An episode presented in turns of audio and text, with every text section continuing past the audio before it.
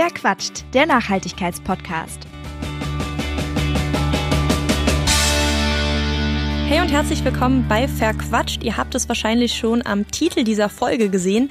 Es geht um Minimalismus, also das Leben mit wenigen, dafür aber sehr ausgewählten Dingen. Das ist ja spätestens seit dieser Marie Kondo-Serie bei Netflix ziemlich im Trend. In der geht es ja sehr ums Ausmisten und eben darum, wie man seine Wohnung minimalistisch gestalten kann. Und ich persönlich habe das Gefühl, dass gerade eigentlich alle am Ausmisten sind. Ich kann mich da auch nicht von frei machen. Ich tue es auch immer mal wieder. Und ähm, ich habe aber auch das Gefühl, dass dabei so ein bisschen der Grundgedanke und der eigentliche Sinn von Minimalismus verloren geht. Und deshalb habe ich mir Laura Mitula vors Mikro geholt, um mit ihr über diesen Trend, den sie schon lange ihren Lebensstil nennt, zu sprechen. Sie ist bei diesem Thema einfach omnipräsent in Deutschland. Sie ist quasi die Minimalismus-Queen. Und bevor ich jetzt zu viel vorwegnehme, hört einfach rein, habt Spaß dabei. Ich finde, was sie zu erzählen hat, ist extrem spannend. Hallo Laura. Hallo. Ja, ich freue mich sehr, dass wir es geschafft haben, uns doch noch zu treffen, weil du bist ja wirklich eine sehr vielbeschäftigte Frau. Du hast deinen eigenen Blog, du äh, hast dein Bloggerin, die OGNC und du bist auch noch als Speakerin in ganz Deutschland unterwegs. Und die Frage, die ich mir da so gestellt habe, war zunächst einmal ganz losgelöst vom Content. Ja. Wie machst du das? Ja, ähm, genau. Ich mache das, indem ich das zu meinem Vollzeitjob gemacht habe. Also mit einem Teilzeitjob oder mit einem anderweitigen Vollzeitjob würde ich das jetzt nicht hinkriegen zeitlich. Deswegen habe ich mich jetzt ähm, vor einem knapp halben Jahr dazu entschieden, es vollzeitmäßig zu machen voll interessant. Du bist auf jeden Fall sehr engagiert und äh, so in Deutschland die Minimalismus-Queen, wenn ich das so sagen darf. Ähm, jedes Mal, wenn es um das Thema geht, bist du irgendwie in aller Munde. Du bist da total vorne mit dabei.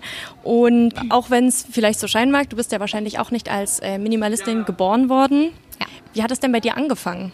Genau, richtig. Wie du halt schon sagst, ich bin halt auch keine geborene Minimalistin.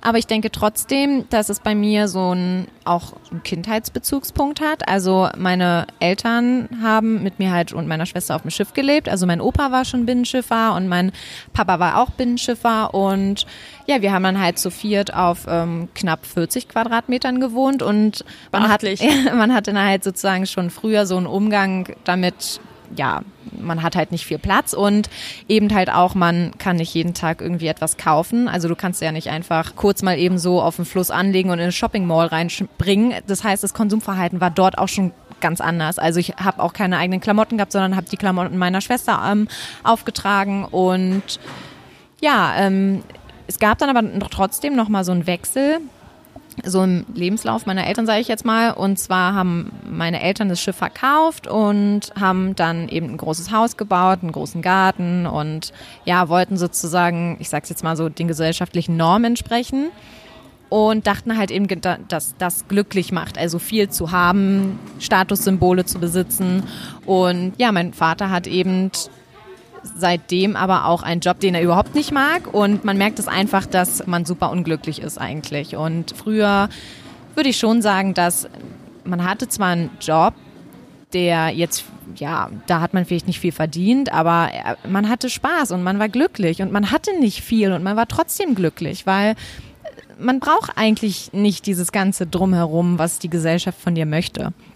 Und der richtige 180-Grad-Wechsel kam dann bei mir aber ja durch eine Aneinanderreihung von Ereignissen. Zuerst einmal war eben der Black Friday da, wo ich mit meinem Mann irgendwie in der Stadt zu dem Zeitpunkt war und wir uns dachten, okay, was geht denn hier ab? Also total abgefahren, wie die Menschen auf solche Schnäppchen reagieren und ja, obwohl man eigentlich am meisten sparen würde, wenn man gar nichts kauft und ja, nach dem Black Friday kam dann ein Rezept von Daria Daria online mit einem Kastanienwaschmittel, was ich auch total interessant fand, wo ich dachte, hm, eigentlich auch wieder so eine Überlegung wert. Warum kaufen wir uns eigentlich Sachen im Supermarkt, die man eigentlich selber machen könnte, die sogar nachhaltiger sind? Da, man fängt halt an zu hinterfragen.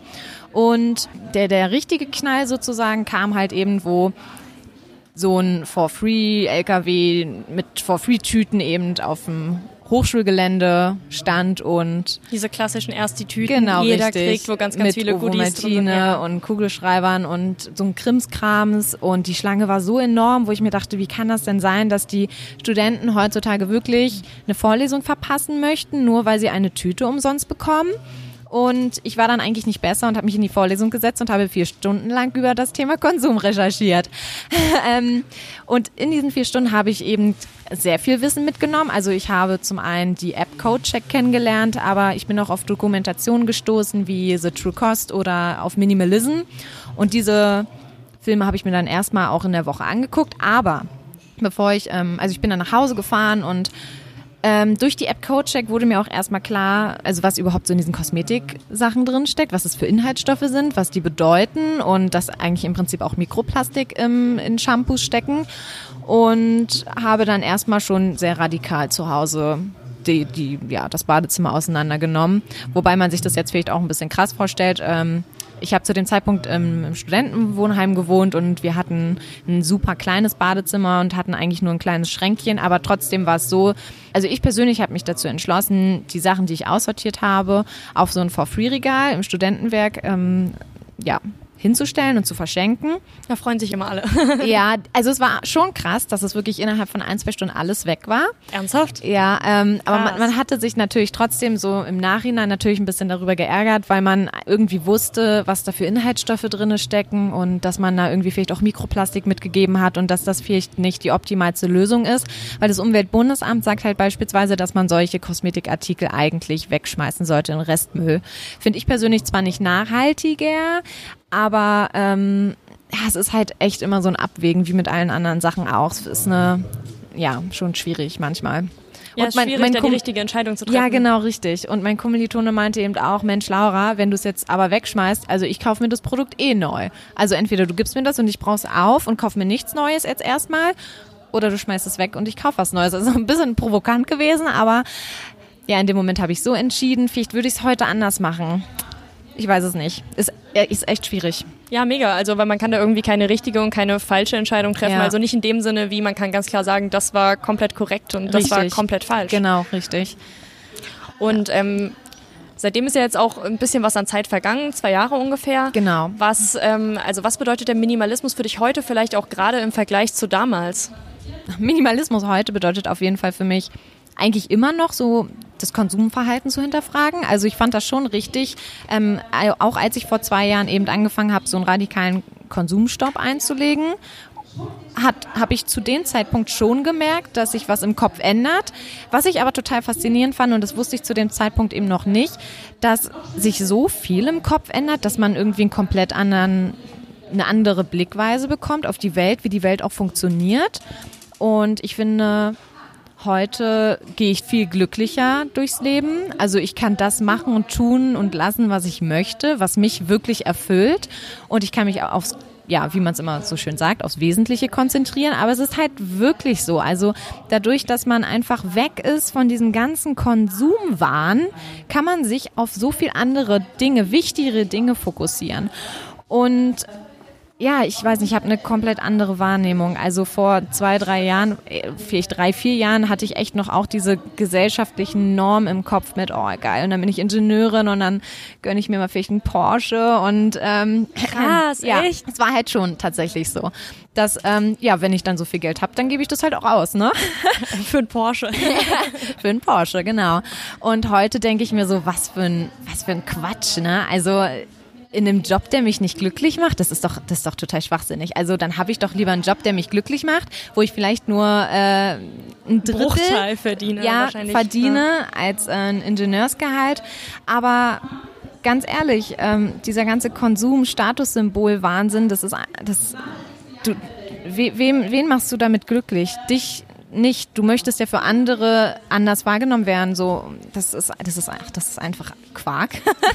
ähm, also ich finde halt schon, dass wenn du dann diesen klaren Kopf bekommen hast, dann merkst du auch einfach, ach, eigentlich reicht ein Teilzeitjob aus und wenn ich einen Teilzeitjob habe, habe ich viel mehr Zeit für Freunde, Familie, für das, was wirklich wichtig ist, was ich wirklich in meiner Freizeit gerne mache und wenn ich dann auch nicht so viel Geld ausgebe für Konsum, brauche ich vielleicht auch gar nicht ähm, mehr so, ja, so viel Platz. Also viel Konsum und heißt ja vielleicht auch viele Möbel und viel, viel Krimskrams. Viel Stauraum braucht man Viel ja Stauraum, auch. genau, was wieder bedeutet viel Platz in der Wohnung und eine größere Wohnung bedeutet auch wieder mehr Geld. Also reduziere doch dann den kompletten Lebensstil so nach und nach und dann ist es halt schon so, dass man merkt, mit, also wie wenig der Mensch eigentlich braucht, genau.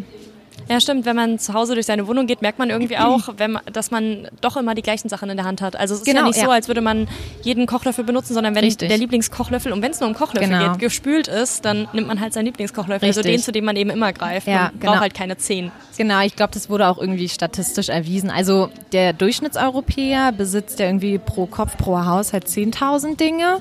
Ähm, apropos waren das irgendwie 1900, oh jetzt möchte ich gar nichts Falsches sagen, aber no, Anfang der 90, 1920, 1940, 1920 glaube ich sogar, hatte der Durchschnittseuropäer 400 Dinge.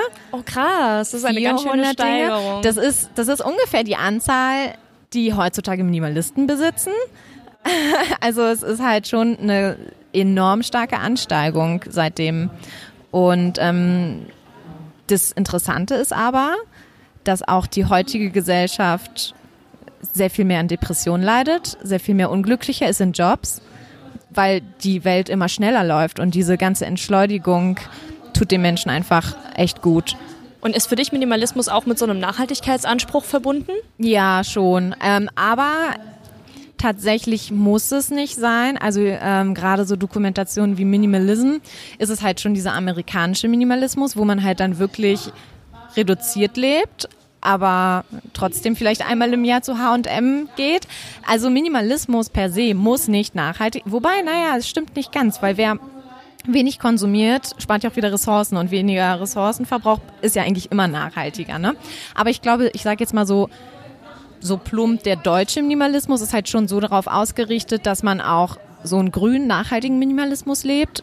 Das heißt, ich versuche halt nicht nur meine, meinen Konsum im Kleidungsbereich zu minimieren, sondern eben auch meinen Plastikverbrauch zu minimieren. Also mit der Zeit, die ich ja auch gewonnen habe, dadurch, dass ich ja eben keinen krassen Vollzeitjob habe, wo ich total erschöpft nach Hause komme, habe ich auch viel mehr Zeit, um beispielsweise jetzt ähm, Nudeln selber zu machen. Also ich kann auch so ganz einfache Zero-Waste-Sachen um viel besser umsetzen, weil ich eben viel mehr Zeit dafür habe, was ich früher nicht hatte. Das ist auf jeden Fall, das mhm. spürt man richtig, ja. Nun ist ja so, ähm, ich glaube, eine Frage, die sich viele stellen, ist, wie kann man am besten anfangen? Also ich kenne mhm. das von mhm. mir selber, wenn man diesen cleanen Lebensstil sieht, die Bilder, wo irgendwie alles super aufgeräumt ist, und dann läuft man durch seine eigene Wohnung, kriegt man erstmal so einen mhm. so einen, so einen Realitätsschock, weil man denkt, holla, die Waldfee. Ja. Davon bin ich meilenweit entfernt. Am besten alles irgendwie in Kisten packen, aussortieren und irgendwo hinschaffen, wo es nicht mehr da ist. Ja. Aber es ist wahrscheinlich ja nicht der richtige Weg, oder?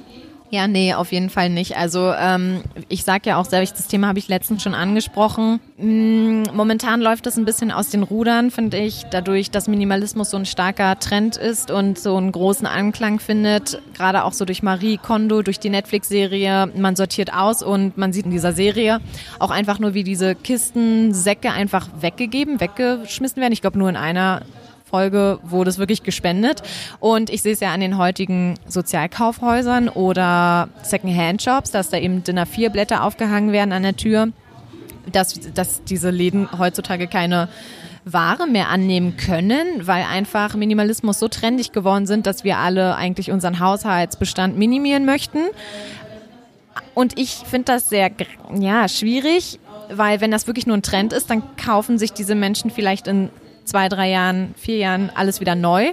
Also ich sage auch immer, Marie Kondo ist die neue Tine Wittler. Also Vielleicht mhm. kennen Tine Wittler noch einige, falls sie so hieß. Tine, Tine, ja, Tine ja, Wittler. ich glaube schon. Ähm, Einsatz in vier, vier Wänden und alle haben das früher geguckt und haben irgendwie daraufhin auch irgendwie ihre Zimmer renoviert. Und ich finde, dass Marie Kondo das ähnlich nur mit dem Ausmisten eben umsetzt, dass ähm, man renoviert etwas, man ja plötzlich funktionieren die, die Beziehungen wieder ganz toll und ja, ist halt schwierig, weil heutzutage erinnert sich halt kaum jemand mehr an Tine Wittler oder an diese Einsatz an vier Wänden und macht sich ein ha Zuhause so, ne? Also es war irgendwie ja, ja, auch klar, so ein das, Trendding. Das war ein Megatrend. Also wir haben das ja. als, als ich irgendwie, keine Ahnung, vielleicht zehn war oder so. Ja. Das haben wir ständig geguckt. Genau. Das, war, das war ständig Thema. Ja. Meine Mutter und ich und wir haben das alle geliebt. Genau, und man hat sich dann eben auch immer mehr diese, ein, diese Dekorationen gekauft, die halt gerade dann eben auch angesagt waren oder es war, gab ja auch eine Zeit, wo alle zu Ikea geströmt sind und ich weiß, das ist auch wieder so eine Sache, ich weiß heutzutage gar nicht mehr so richtig, was Trend ist, weil ich einfach gar nicht mehr, also ich hab, guck nicht Fernsehen und äh, man, wenn man wirklich komplett weg ist von diesem ganzen Konsum, bekommt man gar nicht mehr so richtig mit, was ist gerade in, was nicht. Wenn man, ja, ich konzentriere mich eben aufs Wesentliche und ich habe Produkte und Dinge, die eben äh, zeitlos sind. Ja, geht mir tatsächlich ähnlich. Also, dass ich nicht so dieses, brauche jetzt das und das Teil unbedingt ja. und muss das jetzt haben. Und ich bin generell, glaube ich, aber auch sehr old-fashioned, so was so, was so ja. Stildinge betrifft. Ja. Ich war noch nie auf dem aktuellen Stand, glaube ich, einfach. nicht mal, als ich noch bei H&M gekauft habe. Ähm, ja.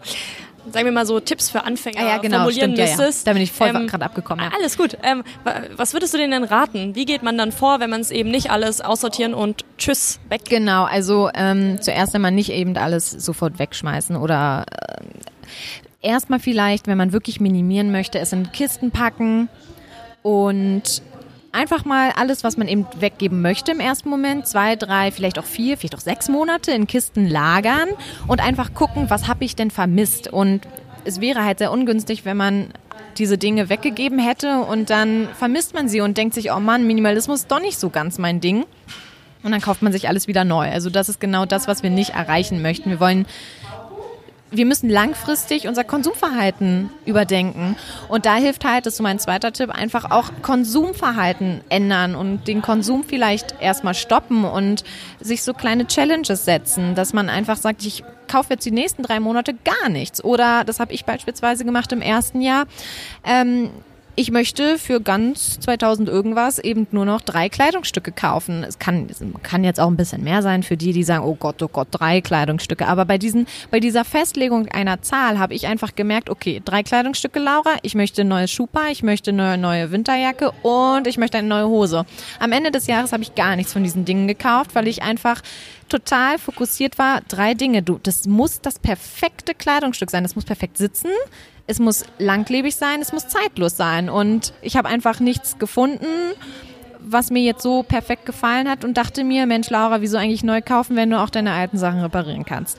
Also einfach mit dem arbeiten, was wir schon haben und erstmal wirklich Konsum ein bisschen stoppen. Und wenn stoppen nicht geht, dann stark minimieren mhm. und einschränken. Ich habe es ja am Anfang schon erwähnt, du hast ja ein Bloggesin gegründet und bist mhm. ja damit auch so ein bisschen einen anderen Weg gegangen als so der typische Blogger, sage ich jetzt mal, Bloggerin, ja. ähm, der ja in der Regel so einen persönlichen Blog pflegt, auf dem er eben aus seinem Leben erzählt. Ja. Ähm, warum hast du dich denn für diesen Weg entschieden? Sehr schöne Frage, die äh, erwarte ich immer tatsächlich, aber ich habe sie noch nicht äh, gestellt bekommen. Also tatsächlich ist es so, dass ich ganz früher, ähm, sorry, einen Fast Fashion Blog hatte. Ähm, und da war ich halt schon so in die sehr selbst, selbstdarstellerische Form. Ja, und das ähm, hat mich irgendwann auch gemerkt, gen genervt. Ähm, Gerade auch mit diesem ganzen Umschwung vom Lebensstil, wo ich mir dachte, Mensch, Laura, ne, das, das kann doch jetzt nicht sein, dass wieder unsere gesellschaftliche Norm und hier und alle Selfies und zeigen, zeigen, zeigen, das kann es doch nicht sein. Wieso beschäftigen wir uns nicht mit so viel wichtigeren Themen, die einfach auch die Zukunft sind. Ne? Nein, stattdessen hatten wir schöne Bildchen von uns äh, und unseren Bikinis und was auch immer totalen tollen Körperidealen in die Kamera. Das kann es doch nicht sein. Und dann habe ich einfach gesagt, nein, ich, es soll nicht hier um mich gehen. Es geht um das Thema. Es geht um das Thema Nachhaltigkeit. Es geht um das Thema Minimalismus. Das sind Themen, die entscheiden auch im Prinzip, äh, wie unsere nächsten Generationen leben. Das ist einfach unfassbar wichtig. Und wir müssen einfach mal weg von unserem Ego-Trip. Das ist so wichtig. Deswegen habe ich mich für diesen Weg entschieden und habe auch vor, also meine Intention von Anfang an war es eben so ein kleines Redaktionsteam aufzubauen und ja, mein Mann war eigentlich schon von Anfang an ein bisschen mit dabei, auch wenn er das nicht so ganz wahrhaben möchte. Aber dadurch, dass er eben mich fotografisch unterstützt, finde ich schon, dass er ein Teil des Teams ist. Und außerdem beschäftigt er sich jetzt auch mit dem Thema Mobilität, was ich ähm, sehr schön finde, weil das eben auch einfach so viel Mehrwert bietet. Genau, und dann habe ich noch eine weitere Mitbloggerin, Sarah, die sich mit dem Thema Naturkosmetik, aber auch so Einsteigertipps ähm, auseinandersetzt und ähm, ja, finde ich einfach wichtig, dass wir Wissen teilen, Mehrwert liefern. Ich weiß, wie schwierig das war vor zwei, drei Jahren über das Thema Nachhaltigkeit wirklich, ja, wie, dass man da irgendwie so sich reinfuchsen kann. Ich meine, vor zwei Jahren, also Zero Waste gerade so, ne, das, das, ein Unverpacktladen war ja schon fast eine Rarität. Ich weiß, dass ähm, Original Unverpackt schon sehr viel länger am Markt ist, hier in, also nicht hier, sondern dort in Berlin. Aber selbst vor zwei, drei Jahren, ey, es hat sich so viel getan. Erst jetzt sind die Themen so richtig im, im, in dieser Bewegung, in diesem Anklang. Vor zwei Jahren habe ich mir, habe ich mir, habe ich mir das ich, ich musste mich sehr reinfuchsen. So. ja, also es gab nicht so viel Information tatsächlich. Es gab Informationen, es gab auch tolle Blogger-Kolleginnen, die ich heute Kolleginnen nennen darf, ähm, bei denen ich mir auch viel Wissen geholt habe. Aber trotzdem habe ich mir gedacht, das ist nicht so ganz mein Stil. Das ist nicht so ganz, was ich beweisen möchte. Irgendwas fehlt mir da. Also ich wollte so trotzdem mein eigenes Ding machen und ähm, habe deswegen OGNC dann auch gegründet. Ja. Ich würde jetzt zum Schluss gern zu einem Punkt kommen, der auch so ein bisschen streitbar ist, äh, okay. muss man sagen. Und zwar ähm, steht ja auch immer wieder so, ich, es ist kein Vorwurf, aber ja. äh, im Raum Minimalismus hat schon was mit einem Privileg zu tun. Also die Tatsache, dass mhm. wir in mhm. einer Gesellschaft leben, in der wir eben so sehr mit Konsumüberfluss äh, konfrontiert werden, das ist auch eine Art von Privileg, weil wir überhaupt in der Lage sind, ja. Lebensmittel so günstig einzukaufen, Kleidung so günstig einzukaufen und dann eben selber auch entscheiden zu können. Und da entziehe ich mich. Das wird von vielen als Privileg wahrgenommen. Was denkst du denn dazu? Ja, spannendes Thema. Also ich denke schon, das sollten wir niemals vergessen, dass nicht nur das Thema Nachhalt, also Minimalismus, sondern auch das Thema Nachhaltigkeit schon etwas mit einem Privileg zu tun hat. Es ist aber schon streitbar, weil wann fängt ein privilegierter Lebensstil an? Ja, wenn ich, die, wenn ich die Entscheidung habe, ich glaube, dann fängt das Privileg an. Und dadurch, dass ich ja zu dem Zeitpunkt mich selber entscheiden konnte. Ich hatte die Wahl. Ich hatte die Wahl, minimalistisch zu leben. Dann ist es ein Privileg. Und genau deswegen würde ich auch sagen, in dem Moment war es ein privilegierter Zustand.